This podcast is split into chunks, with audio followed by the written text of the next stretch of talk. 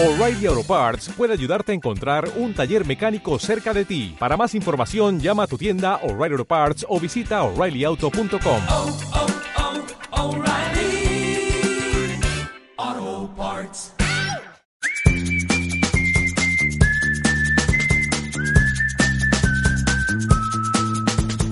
Y menos mal que no tenemos veda electoral. Uy, que me ha salido hasta un pareado esto, ¿eh? Este no lo había pensado. Llevo toda la semana trabajando en cosas, pero no en este pareado medio ridículo. Pero es que lo peor es tener una cita electoral y tener eh, silencio, mute, ¿no? Eso es la, lo peor, ¿no? Lo peor. Así que, sin mucho tiempo que perder, yo quiero ir directo al tema que nos ocupa. Mañana toda América Latina.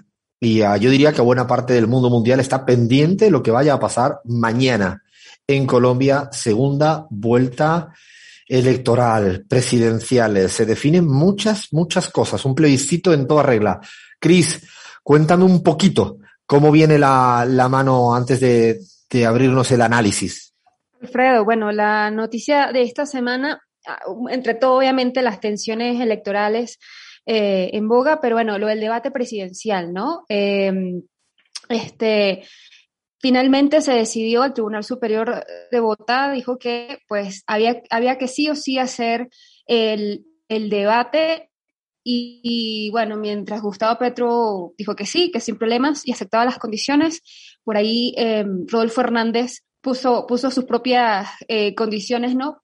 Para un debate a la carta, en el que se incluían, por ejemplo, eh, quiénes iban a ser los nombres de, de las conductoras. Dónde ¿Pidió que fuera vestido Gustavo Petro de alguna manera? O sea, en, en, en el, yo, yo, pensé, porque no, ya no llegué, ¿sabes? Cuando iba a la condición 28.433, dije, ya no puedo más. O sea, yo tenía dudas si, eh, si no se pidió tipo de zapatos, por ejemplo, de Petro, uh, peinado de Gustavo Petro, que se tiñera el pelo del color verde. O sea, qué exagerado, señor Rodolfo Hernández. Qué, qué exquisito, qué tiquismiquis, ¿no? Qué sibaritas usted. Qué tiquismiquis. Pero además, eh, en el debate lo único que, bueno, ha querido hablar es de campaña sucia de desprestigio, eh, alianzas politiqueras, contenedores políticos. Es decir, nada que le interese mucho a los colombianos y a las colombianas sobre violencia, sobre la guerra, no. sobre desempleo. Así no, que quería solo hablar de los problemas, de, o sea, imagínense, no, yo voy a un debate contigo, Cris, pero voy a hablar de todos los problemas que tú tienes. O sea, y además va a ser en mi casa, con el árbitro que yo quiero. O sea, no pasa, pero para, yo creo que le ha salido, eh, no sé si la expresión se entiende esto, el tiro por la culata. ¿Se entiende la expresión? Sí, ¿no? O he dicho cualquier cosa. Leandro me ha puesto cara. Lean, ¿esto en Argentina se entiende? ¿Tiro por la culata? Sí. Sí, sí se entiende. Ah, menos mal, me ha puesto cara que pasaste me acabo de decir ahora. De argentinidad, pasaste, ah, lo pasaste. Ah, bueno, menos mal. Eh, y creo que le ha salido mal. Le ha salido mal. No digo que vaya a ser determinante, porque nunca es determinante un hecho puntual. Gaby, ¿qué lectura haces de este tema de, políticamente? De no ir a un debate, poner condiciones, ir hacia atrás. ¿Qué lectura hace? ¿El electorado le cala esto? ¿Cómo lo ves? Bueno, yo creo que, que es una fase muy emotiva de una campaña. Los últimos días, eh, las últimas horas de, campaña son emociones más que eh, posiciones ideológicas, ¿no? Las que se juegan. Y yo creo que la impresión que le dio Rodolfo Hernández a la gente en estas horas que, en las que primero él lanzó el debate, el tribunal dice que sí, que había que dar debate, Petro le dice, señor, como quiera, donde quiera, en las condiciones que quiera, yo voy al debate. Y después él lee una carta, es decir, hace un video en el que lee una carta eh, en el que se lo siente, mm, o sea, no le creo cuando lo escucho leer esa carta. Pareciera que el señor, alguien lo obligó eh, a, a decir esas cosas, alguien le escribió ese, esa, esa carta y él la tuvo que leer. Entonces se ve como un tipo inseguro, un tipo que eh, no, eh, digamos que no le da certezas a la población y en estas horas que, que la gente toma decisiones más emotivamente, ¿no? Que, que, que ideológica o políticamente. Y yo creo que eh,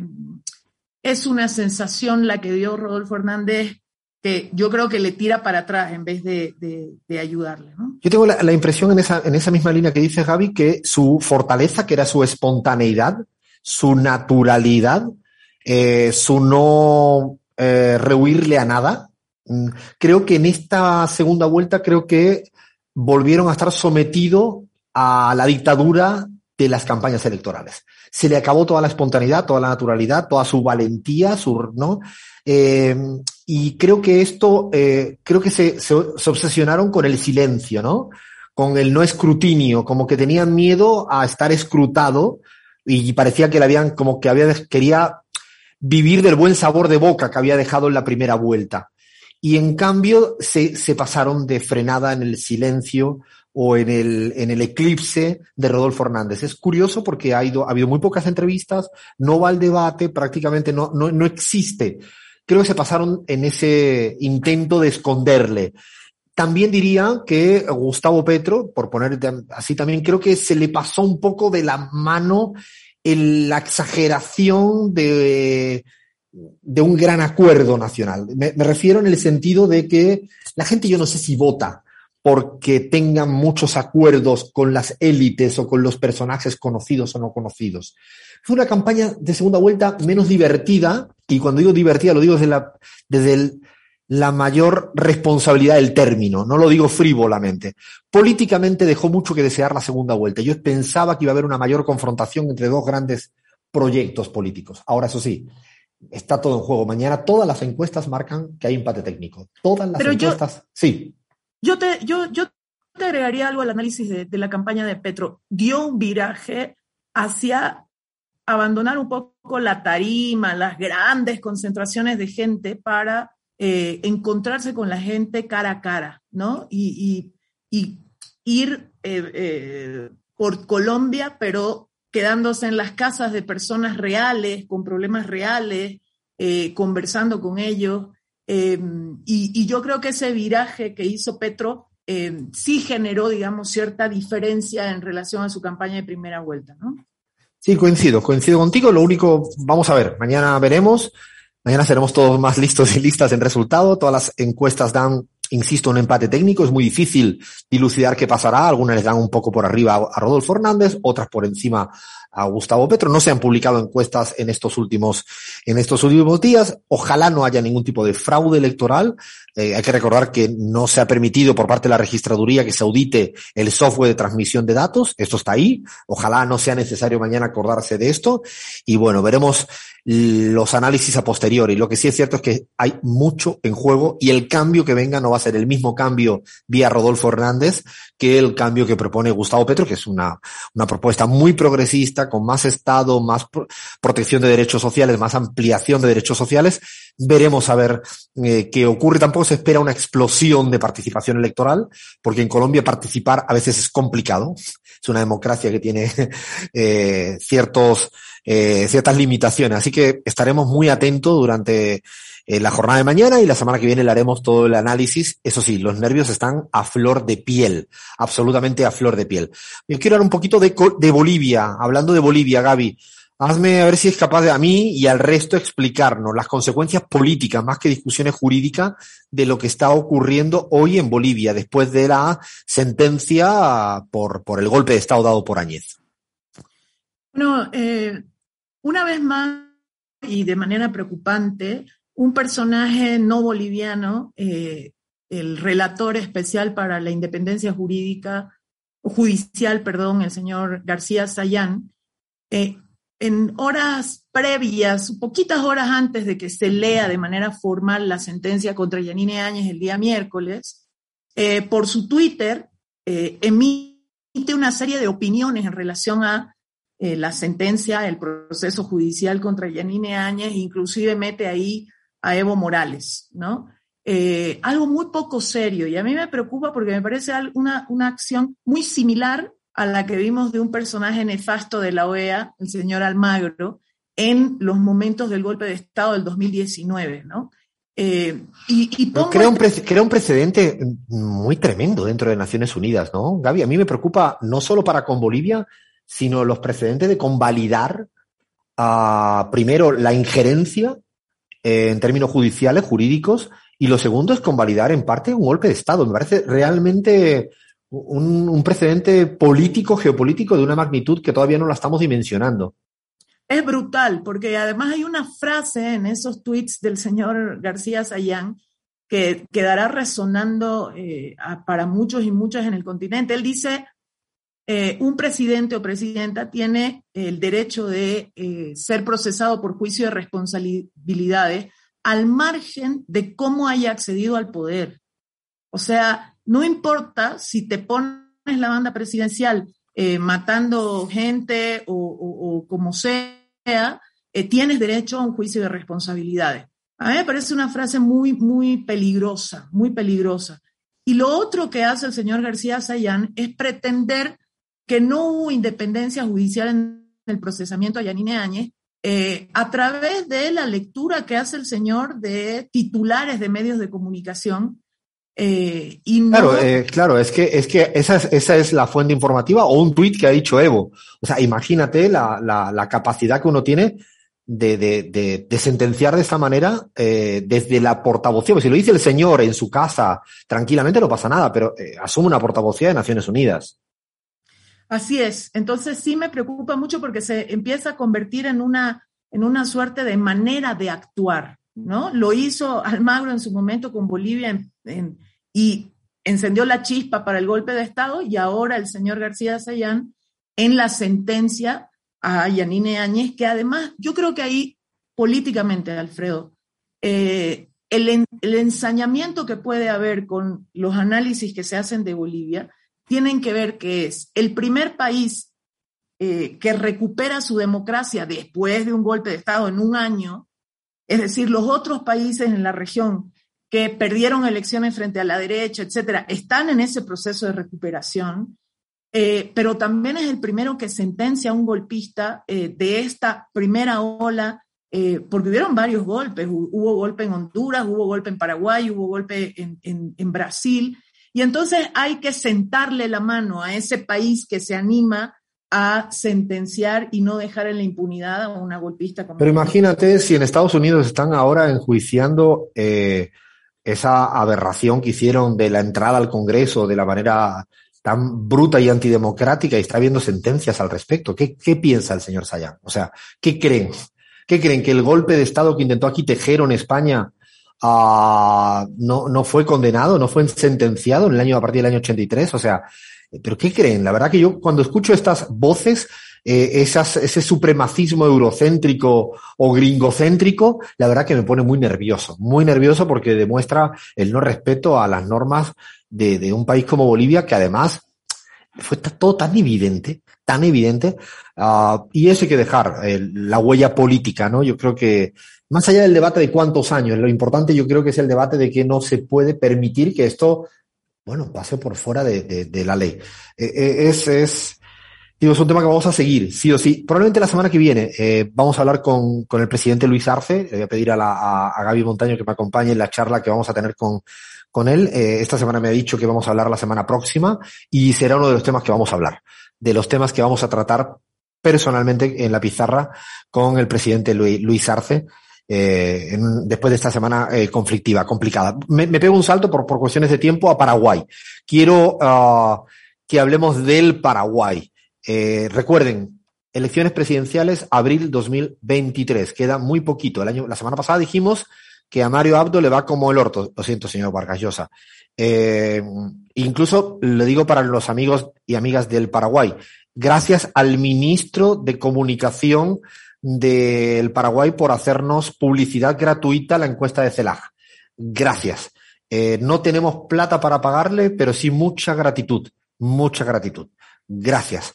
Eh, y además es interesante cuando nos critican por el origen ideológico y no por el rigor estadístico. Gracias. O sea, eh, muchísimas gracias. A partir de ahí, eh, Lean, tienes algo de esta semana respecto a cómo se van configurando las alianzas, ¿no? Así es, Alfredo, una semana a pura noticias en Paraguay, lo decía, se van definiendo las candidaturas. En primer lugar, eh, contarte así a modo de anécdota que Chilabert formalizó su aspiración No. a ser candidato presidencial. No, No, Así que la extrema derecha ahí tiene su candidato te también. pido que, por favor que cambiemos ya el titular de fútbol y política. Se llama Chilabert. Es nuestro nuevo segmento Chilabert, porque es Perfecto. él. Él. Es él. Exactamente, Alfredo. Te cuento así como anécdota que hace un par de días cenó con Javier Milei. No. Él se muestra muy cercano a sus ideas. Lamentablemente, el gran Comieron en libertad, comieron en libertad.